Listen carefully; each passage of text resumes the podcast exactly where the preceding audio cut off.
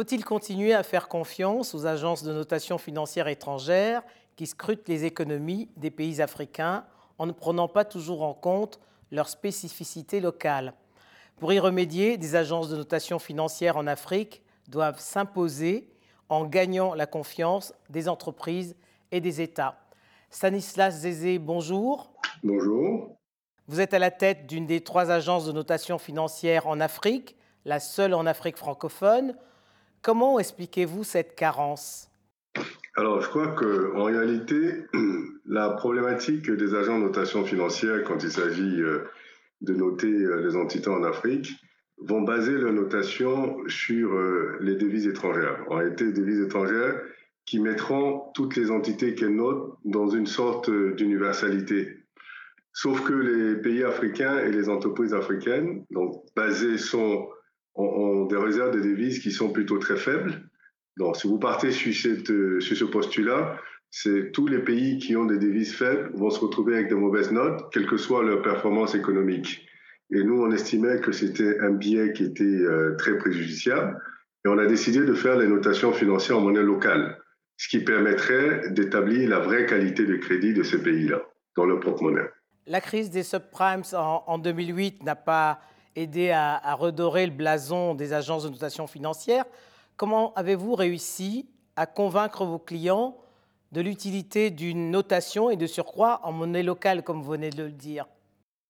Alors, on a expliqué l'importance déjà d'établir sa qualité de crédit, c'est-à-dire qu'il est extrêmement important que euh, le créancier euh, ou les investisseurs sachent qu'ils sont capables d'absorber les fonds qu'ils demandent, qu'ils sont capables de bien les gérer et capables de rembourser. Donc, évidemment, établir sa qualité de crédit, c'est quelque chose de fondamental. Maintenant, euh, pourquoi les agences africaines au lieu des agences internationales? On l'a expliqué également que la notation monnaie locale permettrait d'établir la vraie qualité de crédit. Et maintenant, euh, la troisième chose, c'est de les dire, de toute façon, vous savez qu'on ne peut pas tricher en notation financière.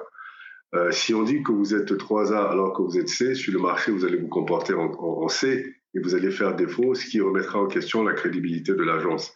Et l'idée de créer des agences africaines, c'était justement pour compenser euh, ces, écarts et, et, ce manque de, crédibilité sur nos marchés par les agences internationales. Donc, la narrative était bonne, ça a pris du temps pour que les gens comprennent. Ça fait 15 ans que nous existons, mais aujourd'hui, nous notons les pays, les institutions financières, les collectivités locales, les entreprises publiques et privées.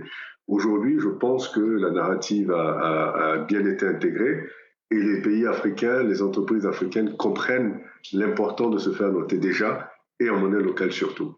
Et quelles sont les entreprises qui, à vos yeux, aujourd'hui, servent de modèle en matière de notation financière? Vous savez, vous avez euh, euh, des entreprises publiques euh, qui sont très bien notées parce qu'on a, en Afrique, on a tendance à penser que les entreprises publiques sont des entreprises qui ne sont pas bien notées. Vous regardez le port d'Abidjan, par exemple, qui est noté en risque, en risque très faible. Vous avez la CIE en Côte d'Ivoire qui est notée risque, risque très faible également. Vous avez des banques au Sénégal, euh, par exemple comme EcoBank qui est noté risque faible. Donc vous avez plusieurs structures. Nous intervenons dans 20 pays. Et nous voyons qu'en monnaie locale, on, voit bien la vraie qualité de crédit de ces institutions qui en réalité sont très performantes.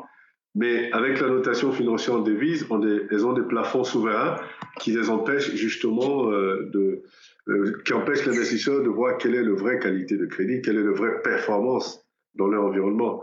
Nous ne, nous, ne, nous ne, réduisons pas les standards d'évaluation. Je crois que c'est extrêmement important de comprendre. Nous ne disons pas il faut des standards d'évaluation moins stricts parce que nous sommes en Afrique. Non, pas du tout. Ce que nous disons, c'est d'évaluer le risque dans son contexte.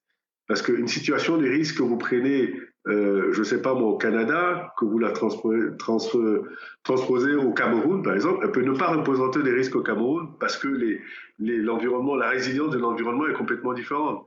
Donc, c'est, nous voulons juste euh, dire qu'il est extrêmement important euh, d'évaluer le risque dans son contexte pour prendre en considération les réalités de ce contexte-là, sans pour autant baisser les standards d'évaluation. Et quels sont les pays font partie des bons élèves? Alors, en ce moment, vous avez la Côte d'Ivoire, vous avez le, Sénégal, qui sont des, vous avez le Bénin, qui sont des pays qui sont notés risque faible en monnaie locale. pendant qu'ils sont été euh, risque assez élevé, risque élevé en devises étrangères, ce qui est assez curieux d'ailleurs, parce que euh, vous prenez un pays comme la Côte d'Ivoire, c'est un pays qui est très performant, euh, qui a un taux de croissance depuis 10 ans qui avoisine les 8%, et qui a une capacité de résilience qui est extraordinaire, qu'il a montré pendant le Covid, qui était le pays le plus résilient en termes de, capacité d'absorption de, de choc, et pourtant est noté risque assez élevé en devises étrangères, pendant que nous le notons risque faible, ce qui correspond plus à euh, la réalité. Mais dans un marché aussi fragmenté qu'est le marché euh, sur le continent africain, avec 54 euh, pays, plusieurs monnaies différentes, comment arrive-t-on à, avoir des, économies performantes, mais surtout à avoir des économies qui, ne soient pas à la traîne? Alors, je crois que beaucoup de pays africains ont compris déjà qu'il était important de diversifier leur économie de sorte à pouvoir absorber les chocs. Ça, c'était la première étape. La deuxième étape, il s'agit justement maintenant, euh, dans une logique euh, de marché commun, de marché euh, sud-sud avec la ZLECAF, d'avoir des économies qui soient transformées pour qu'elles aient des choses à échanger entre elles. et d'avoir des marchés qui soient moins fragmentés en rendant les monnaies convertibles entre elles, parce qu'elles ne sont pas convertibles entre elles. Et puis l'idée aussi, c'est d'élargir les marchés des capitaux en ayant des marchés qui se regroupent. Il y a eu une tendance de rapprochement euh, de bourses, euh, euh, différentes bourses en Afrique, mais je crois qu'il est extrêmement important que les pays africains comprennent que la profondeur de leur marché va dépendre de la taille de ces marchés-là. Donc il est extrêmement important que ces, toutes ces barrières tombent pour avoir des marchés plus conséquents, de sorte à ce que les pays africains ne soient pas obligés d'aller lever des eurobonds et s'exposer en devises étrangères. Si vous avez euh, un seul marché de capitaux en Afrique, quand je regarde les montants qui sont levés en eurobonds par les pays africains, ils n'auront pas besoin d'aller lever des eurobonds. Alors, ce qu'il faut comprendre, Sanissa Zézé, c'est qu'à défaut d'avoir une monnaie unique sur le continent, l'idéal serait d'avoir des monnaies sous-régionales. Des monnaies sous-régionales, mais surtout des monnaies qui sont convertibles entre elles. L'idée, ce serait pour un pays africain d'avoir 53 euh, pays qui représentent son marché.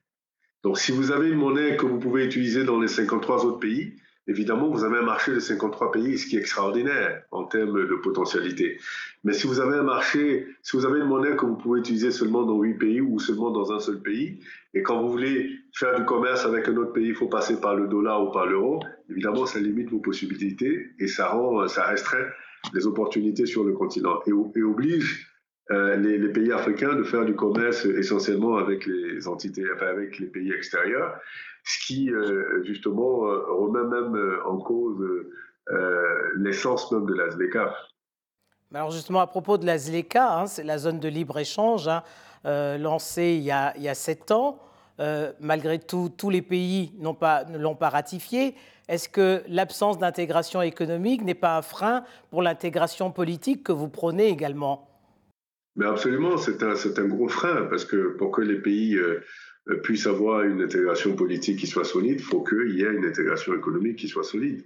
Donc, à mon avis, il faut commencer par cette intégration euh, économique en repensant la notion de souveraineté en Afrique. Je crois que c'est extrêmement important. Chaque pays veut protéger sa souveraineté, donc finalement ne veut pas s'ouvrir.